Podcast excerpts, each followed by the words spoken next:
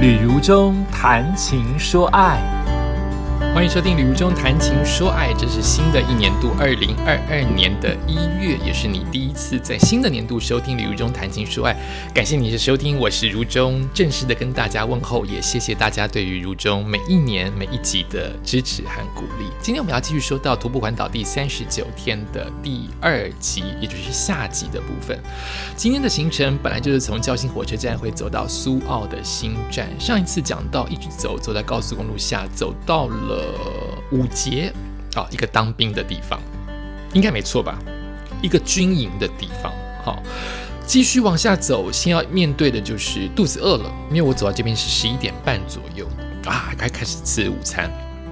烈日之下找，就是我我其实每一天的徒步环岛的中餐，通通都是在，好像无一例外耶，通通都是在便利商店解决啊。这次看到了便利商店，就是一种开心；要吃东西就是一种开心；要喝到冰咖啡又是一种开心。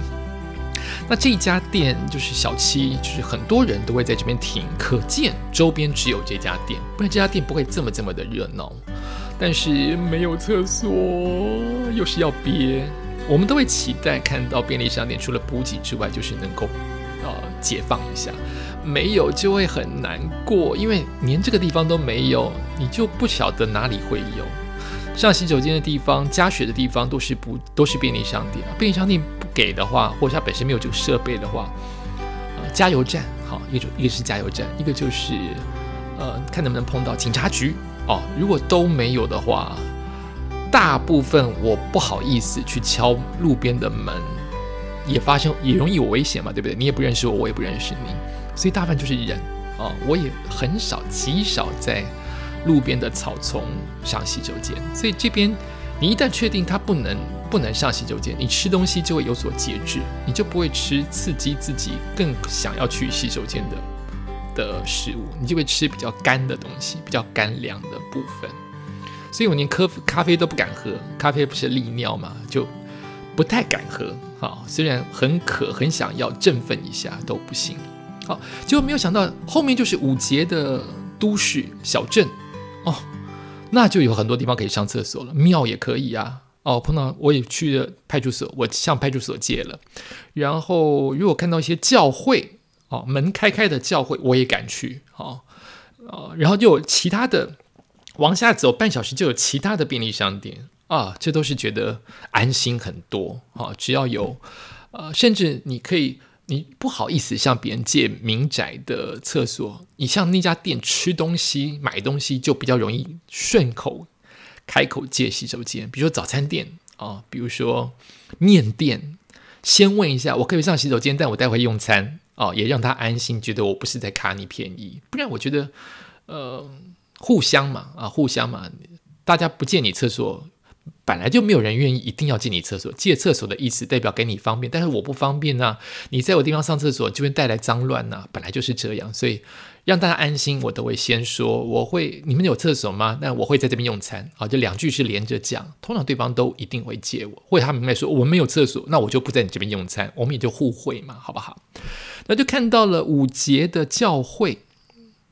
台湾基督长老教会好新颖哦，好漂亮的建筑哦，上面涂了彩虹色。诶，基督长老教会是不是对同志友善？因为我觉得很明白啊，很明显，它是涂了彩虹色的窗帘，然后很新的建筑物。其实有了色彩或是一个新颖的建筑物，都会变成一个地方的。呃，地标或者是让人看了舒服，像我这样看到，我就想把它拍下来。有颜色，又是个漂亮的教堂，哦，你就会把它拍下来，就会提到这件事情。往下走，他就会给我 Google Maps 就给我两条路，一条路看起来像大路，但比较远；一条路是小路，但比较近。又来了，又是叫你选择。他当然希望你走小路。Google Maps 就厉害的地方，就是他会找到点跟点之间最近距离。但你就会很怕小路最后后面又是又是什么阿力不达的东西？哎，果然待会会碰到，现在还没有碰到。这条小路经过很多的民宿，整个宜兰也都是民宿王国的感觉，到处都是自称民宿或 villa，看起来有像城堡的，看起来有像 villa 的，有像公园的，哦，大大小小的。很多人在宜兰自产，是不是都是为了最后要变成民宿，而不是长期居住在那边呢？所以我这边就看到很多的水田附近有很多的民宿，我也可以自己做比较。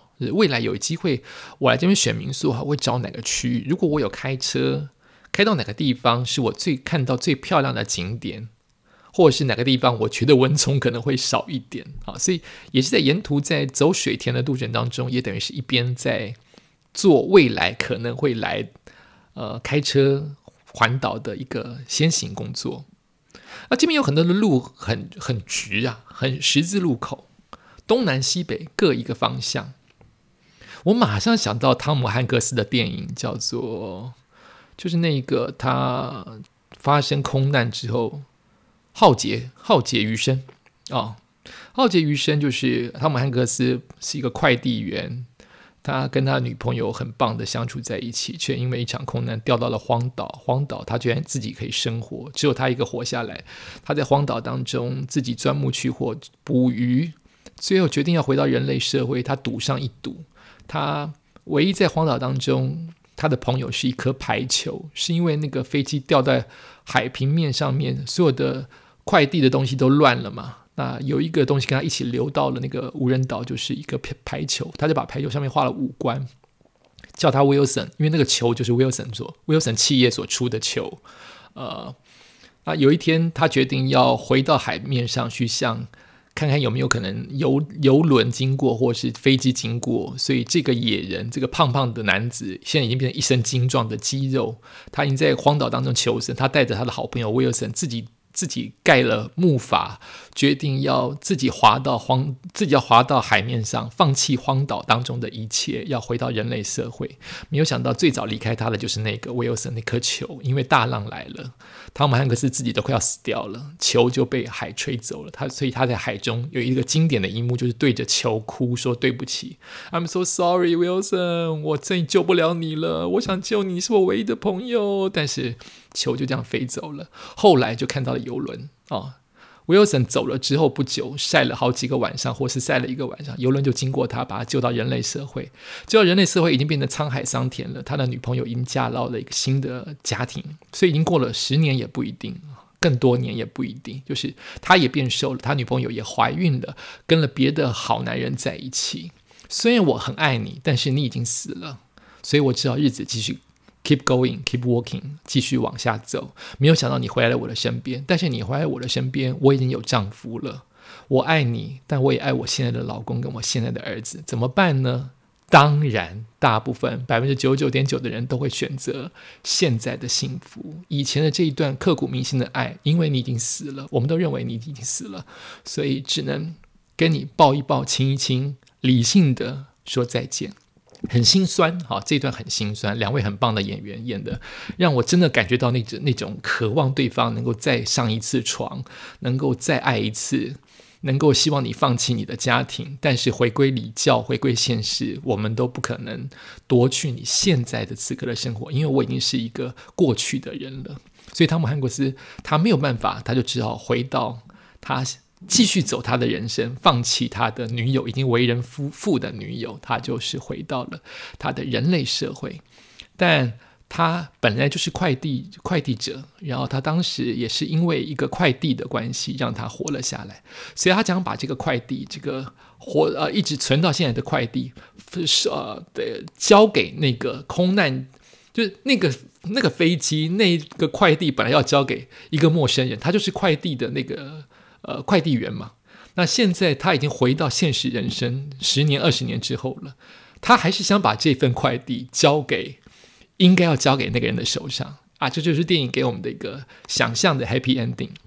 所以汤姆汉克斯就把这个快递交给了很遥远的一个公路当中，两旁都是稻田的一户人家，那户人家没有人，就是刚好出门了，他就把那个快递放在。那个人家的门口，告诉他说：“我送到了，也不用你也不需要知道，这就是我这个这个浩劫余生后的人送到的。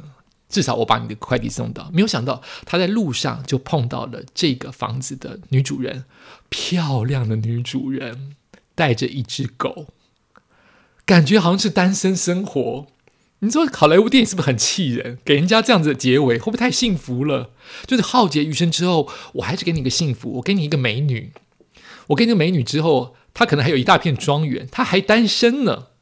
所以这个美女还不知道他是谁的情况之下，他们在路上互相碰面。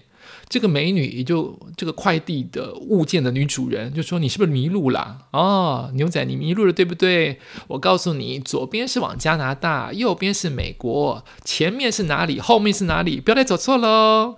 就笑笑的走了。所以这俊男美女一看之间都有一些火花，你就会觉得这个电影可以继续往下，因为他们会在一起。这就是好莱坞。现实人生会这样吗？现实人生应该会给你一个老人吧，或给你一个空屋吧，或那个屋子是庭院深深已经被烧毁了吧。可是电影它就会给你一个漂亮的女人，汤姆汉克斯也瘦下来了，然后两个人都可能都是单身，可以再一次激起火花，在一起成立美好的家庭。好，回到我真的要讲的，绕了那么大一圈。回到我要讲的，我就来到了宜兰。我刚才说走了这个小路，有好多的直角的路，我就想到了这部电影。你还记得吗？我刚才说那个那个女的，那个快递的女的，不认识汤姆汉克斯，就跟他说：“牛仔，你是不是迷路了呢？”好，左边往加拿大，右边往美国，前面往哪里，后面往哪里，就是四条路。我在宜兰也拍下了这个画面，就很像。汤姆汉克斯一样，就是人生的十字路口，你要往哪条路都可以，因为每一条都会去往不同的方向。这就是人生，人生就是你选择路后面，路后面的风景你就得承受。你可能可以再绕一次，再绕一次会不会回到原点不一定，但绝对不会是同样的风风景。不管你走这条路走了几百次，风景绝对会不一样，因为时空跟人一直在改变。我旅途中可能有一点点到人生的十字路口，这个路口可能叫做中年人要迈入老年，所以我才会有徒步环岛，不是吗？徒步环岛是我一直没有放在我心里的事情，我却说做就做，还把它做的一副很想把它结束，就是我好想把它走完哦，现在一直没有走完哦。到现在你听的录音时间是二零二二年的一月，希望我走完了，我也不知道，我都在等好天气，因为苏花公路那一段。所以我也在十字路口碰到一个全世界都被影响的疫情，忽然有了假。你也不是第一年就走，我也不是二零二零年就走。二零二零年我们碰到了疫情嘛，我是二零二一年一开春就走。就是人生的十字路口，也许不知不觉都在我们的眼前呈现，不知不觉我们就下了决定，不知不觉我们就走上了我们决定的路。所以这四条路，每一条都是通往宜兰的各个方向。它其实是一个小路，它不是大路径，它也不是一边通往加拿大，一边通往美国，它可能就是一边通往宜兰的东，一边宜兰的西这样子而已。我觉得在这边很有感触，想到了那部电影，想到了自己的人生，好多次的十字路口，这一次的十字路口是不是也已经悄然成型，而我也已经在路上了呢？所以我才会有频道，呃，YouTube 频道叫做“刘中在路上”嘛。成绩不好，我还在做，而且它是一个契机，就是疫情之下，以及小冬瓜这位艺人、这位呃殡葬业者的领导者，他提醒我，你应该要做自己的频道，我就做到现在，也没有为什么，我也没有因此功成名就，就做了。但它确实让我学习到，或是呃感受到。自己的人生的变化，现在 Podcast 也是一样啊，就是分享我延续我十年前断掉的中广的广播，到现在是以自己的频道，它当然没有中广这么伟大。我中广随便发个声，放个歌，全台湾都听得到。当时的广播的景气，当时广播的发射频率，现在 Podcast 连不认识我旅途中，你都很难找到我，因为这么多人在做 Podcast，你却听到了。而我却做到现在，应该已经有一年半到两年的时间了吧，对不对？好像已经有了，是我在做那个，应该有一年多的时间了。因为我同时在做频道 p 那个旅游中在路上的 YouTube 的时候，我就同时在做 Podcast，所以他就是人生当中会自然而然的碰到一些十字路口，而且搞不好很多次十字路口，有大有小。所以我在经过这一个不知名的路，我把它查出来什么路好了。拍下的画面自己超有感觉，它是在五节乡清河路，就是河水跟我很亲近哈，清河路二段八十八巷周边的道路，所以它可能只是巷弄的一条路线，都盖在水田当中，我就超有感觉的。继续往下走，五节的方向就会走到东山河啊，这个地方我早就知道，也经过数次啊，好看的河流，但是我却一直不知道，原来东山河的那座桥，我以为叫东山河桥或叫东山桥，原来叫做立泽简桥。不走不会记得，当地人或你常常走，你就会知道。可是我第一次用人走的方式，才正式看到这座桥，叫做立泽简桥。只知道东山河，不知道上面那个桥是这样子。东山河就会让我觉得很运动，诶，不知道为什么，是因为广告的关系，还是很多划船的选手都在在这边训练，我都会觉得好像很运动啊，很亲和，很很很接近我们的感觉。在东山河已经很晒了，哈，然后继续的往下走。就要走往苏澳新站的方向，就只有一条路啊！我我通往这条路叫做历城路，就碰到了机车骑士，看到我就送我红茶，谢谢谢谢。我之前才刚刚看到了便利商店，买了一大堆便利商店的运动饮料，他给我一个完全不同口味的红茶，感谢冰凉。一直走，一直走，脚有点累了，就在路边休息，就一直往下走，走到个地方叫马赛市。法国南边是不是有个马赛市马赛汤？为什么台湾有马赛市啊？确实，我在周边看到一些不知道是废弃的还是建好的马的雕像，在田啊或在人的门口啊。马赛市是怎么取名的？好好国外哦。好好欧洲哦，好，但是它就是一条公路，一条直直的道路，甚至会最后会走到工业区。好像这些好山好水的地方都会有工业区，因为很容易有腹地嘛，因为很容易也挖到了石头跟水嘛，是不是因为这样子，所以工业区特别多，就会觉得好可惜哦。但是经济跟自然的保护本来就是一线之隔，跟互相影响的，不是吗？就走走走，前面都是好山好水，都是镜子，后面走到了工业区，又开始砂石车、碎石地、乌烟瘴气。哎，不说了，往下走就接近我今天的结尾，叫做苏澳新站。先会看到一个呃充满蜡笔的，大家如果去走的话，一定知道哦。我忘了讲一件事。就 Google Maps 又又出了一个包，就是我走到新城路的地方，Google Maps 叫我走一条捷径，它就是三叉线，最左边的线会离我的苏澳新站完全相反，中间那条线只要弯一个直角就会到苏澳新站，右边那条线就是直接往苏澳新站的方向，我当然要走右边那条路喽。走到了那个地方，超过了 Google Maps 叫我倒退。所以我要倒退，哎，我找不到三线道，我又看到两线道，第三线道会不会在前面一点呢？但我再往前一走，已经没有第三线道，往后一点只有一线道，所以只有 Y 线道，就是两线道，像一个 Y 字，没有三线道啊。Google Maps 又出了一个状况，它可能没有更新，这一条第三线道最右边的线道，通通变成工业区的预定地。所以，他给我的那条路完全消失，以及那条路周边的生岔出来的小路完全消失，都变成了围起来的路跟工厂区。如果我今天已经买好火车票，就糟糕了。就是我要绕路，我要跑。如果如果很紧张的话，刚好要到那个时间的话，因为它两条路，呃，中间那条路跟右边那条路就差了二十分钟。所以，如果我就是抓这二十分钟，我真的会跑死。还好我抓一小时以上，后来等于是抓了快两小时。这条路不见了，就你找不到路，你怎么看都看不到路。你唯一可以想象它可能出现的地方，就是围起来那个地方。围起来有一个像像捷运或者是施工，不都会围一个绿色的墙面吗？那个地方像是路的入口。那就是一整片的路都没有了耶！啊，这是 Google Maps 给我的一个小小的惊喜，所以我就绕过了市区，走到我的苏澳新站。那会先碰到蜡笔，蜡笔的 Seven 啊，就是一个蜡笔的呃。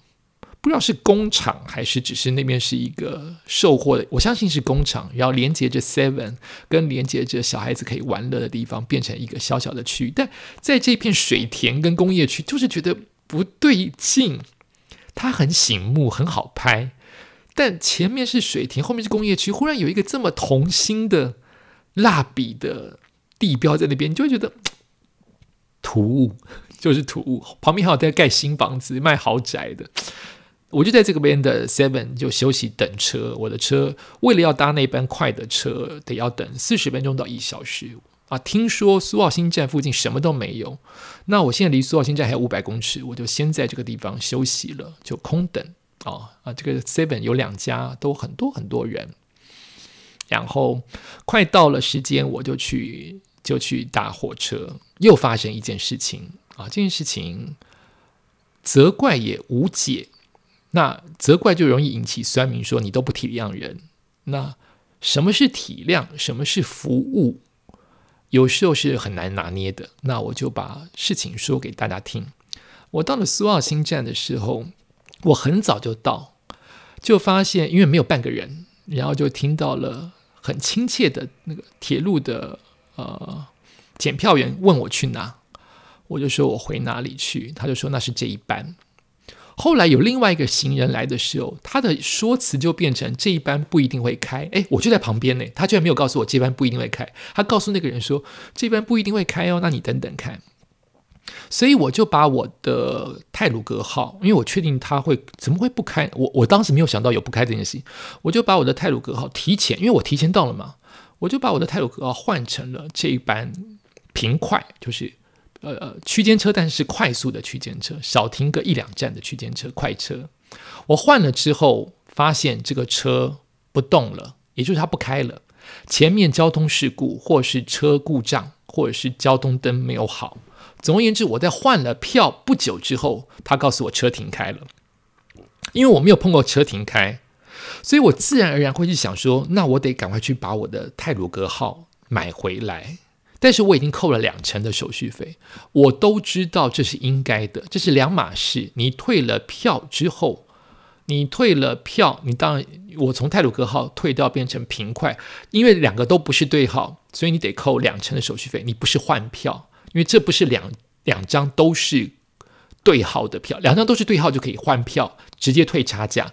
但你一张是平快，一张是泰鲁格号，不能，你只能换票，就是把票。卖给他，再买另外一张，呃，平快的票，你这样扣两成的手续费。当我知道车停了，你也不早点告诉我，一直坐在那边呢，你也不早点告诉我啊。当然，你也可以说另外一个角度就是是我不对啊。好比说我应该更警觉的去问，或者是他干嘛记得外面坐的这个人是刚才问过我要要搭往这部这部停掉的车的的人。总而言之，我要其实在去票口的时候。那个女的说：“不能，你不能再买回来你原来的票了，因为这是两个系统，两个不能。就是你你现在买泰鲁格号也不一定会用你的位置，那你也不可能因此直接换成你现在，因为你从泰鲁格换成平快，平快要换成泰鲁格都不行，你就是重买。我懂，但我觉得感觉不好。你们说停就停，我们一直在变。第一次变是我变。”第二遍是我被动被变，也没有任何的弥补的方案，这是我第一个想不通啊，可能应该想通，但我当时的小脑子想不通，我没有引冲突，我我都是认命，我就说哦，好好好好，那我下面该怎么办？第二件事情就是，那你没有告诉我们解决方法，所以我们变成马上要变成做另外一班那一班。先搭到头城或者是礁溪之类的大站，再换到，也就是慢慢的换到头城跟礁溪，再接到那一班不不进来的快车。原本我要坐的那一班快车，但你这个讯息没有透过广播，我去问窗口，窗口也不知道，因为是应变事情，我都能够体谅这是应变。也就是说，在这个没有人的车站，你们的应变都没有办法达到快速的应变。更何况，如果碰到大战，你到底怎么告诉旅客啊？就是一定是一片混乱。我们现场只有我跟另外一个人的旅客，你都没有办法告诉大家或我们两个说，你现在赶快去搭慢的这一班，接到礁溪或头城，接到再回去接到快速的那一班，你都没有这么清楚的告诉我，我们都在跑。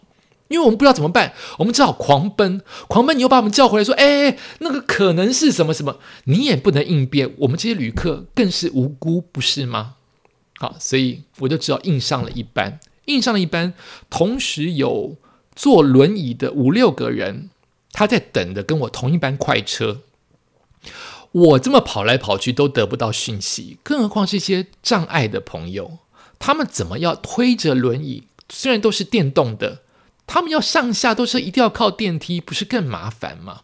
所以我就发现，当我冲进车里面的时候，有人冲上了车的车头，有人上车的车尾，那些轮椅的人，因为我们都在等那一班，因为错过后面没有班次，我们不知道什么时候会修好。即使我们上了这一班慢的，它也是经过多次的蹉跎、慢开，或者是后来又不停投投成交息，要停停到另外一个地方，都是都是现场才知道。我知道大家都在应变。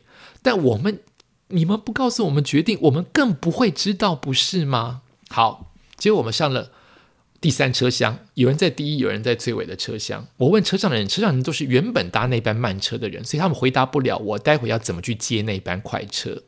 我就认定了，我今天肯定要搭慢车，一站一站停三个小时，本来只要两小时，现在可能要三个小时才能回到家。我就认为应该可以做到找站长，趁车还没有开，我就到第一节车厢。太好了，被我碰到站长。站长，你有够没耐心。现场只有我一个人跟三个轮椅的人，我们询问你的事情，你都超级没耐心。车不开或者是车不动，不是我们的错。我们的问法。好比轮椅的那群人可能有点年纪，会多问几次说：“火车站会停吗？”那我们在哪一站下车？我听到的都是这样。我们在哪站下车？哦，是交心哦，真的是交，就只是这样问你。那我都是客客气问说：“哎，所以我们待会是交心吗？”他说：“不是交心头。”可是都很不耐烦。为什么台铁会可能被人诟病？会不会是这些原因啊？我不知道，我没有那么搭台铁。就是我至少知道，我的客气换来的是你好不耐烦哦，你一定也很烦，大家一直问你。可是这个车没有很多人问你，也就只几个人问你，所以那些轮椅的人，我没有被凶，我就是看他凶那些轮椅的人。他们都是问我同样的话，我们多问个几句，也就是我们的不安是你们把车取消的，好，不是你们车取消的，是电器的关系，是因为事故的关系，不关你们的事，也不关我们的事啊，我们没车了，就是更不方便呢，不就是问你们，不然还能问谁？这就是最特别的地方，我们不问你，我们根本不知道做的，我们从看到。手机跟现场就是坐这班车，我们也买了这个车票。后来这个车不开，不都是一连串的应变跟互相体谅？你在凶什么？我就是不懂为什么要凶。现场又不是一百个人在问你，就是三个轮椅的人跟我吕无中在问你，你在凶什么？他一定认为他不凶，因为他后来道歉了。那你为什么道歉？我也不懂。哈，我们开了第二三站的时候，可能来了一位，上来了一位。以我的人生听经验来说，可能比较偏向一点点需要帮助的障碍者，所以他会一直重复讲同样的话。好，所以这个司机又被这位障碍者惹毛了。我觉得这个司机就走了就算了嘛。啊，这个障碍者可能一直问他说：“哎，刚才怎么样？怎么样？”一直重复着问停车这件事情，所以这个司机就不爽了，就大声：“我在忙，好不好？我在忙。”他这个忙的生气是连着之前的怒气。所以他在下车，在我们下车的时候，他跟我们道了歉，说：“哎，不好意思啊，今天真的是太乱了，所以我们语气可能凶一点。就是你意识到自己不对了，你在后面对于这些轮椅者道了歉。但我的想法是你到底在凶什么？你也知道不对嘛，所以你会道歉吗？就是你干嘛那么不耐烦？你今天一整天的不耐烦，你发泄在三个轮椅的老人身上，或者有点迁怒到我，到底为什么？”这会让我更提醒我自己，我是不是有时候一些不耐烦，给我最亲密的妈妈，或是我的客户，或是不认识我的 FB 的粉丝或客人碰到，我们都要检讨。除非是这个人惹我，他激怒我，他骂我，我会想要对抗。不然为什么要凶啊？所以我在那天的心情就，他也不是针对我，他对我的大声我可以忍受，因为我很清楚跟亲切的问他，他凶不起来，他只是不耐烦。他对那些轮椅的人好凶哦，他在凶什么？我真的不懂。好，最后我们终于接上了我们自己的快车，也顺利的回到家。哦，好久哦，真的是有够久，等待就很久。就发现其实沿途有这么多的旅客都上了那一班火车，不知道是因为火车呃，就是刚才我说的交通状况那个灯号的关系，所以都挤到这一班车，还是平常的六日胶西这条线。从胶溪到后面的宜兰，到后面的五节这些，到苏澳，是不是本来就是一个热门的观光线？超多人，超挤，超吵的，真的还好我有位置，因为我是第一站，第一站就登上了。虽然后面是交接，后面交接那个时候的位置都是空着的，所以就度过了我今天的徒步环岛的第三十九天，也就是你新年听的第一次的播出。在此刻，我录音是十一月底，所以我也不清楚我的最后也许一个礼拜的徒步环岛就走完了。花莲到宜兰到底走完了没？你只能继续收听旅游中谈情说爱，或者是呃关注我的 FB 粉丝，就知道我是因为天气走完了，还是因为时间走完了或没走完，都会在陆续的 FB 跟 IG 跟。啊 p o c k e t 当中跟大家来做说明，也谢谢你收听新年的第一集的《旅中谈情说爱》，希望我们都能够更谦虚、更态度好的呃面对所有的问题跟人际关系。感谢您的收听，下次再见。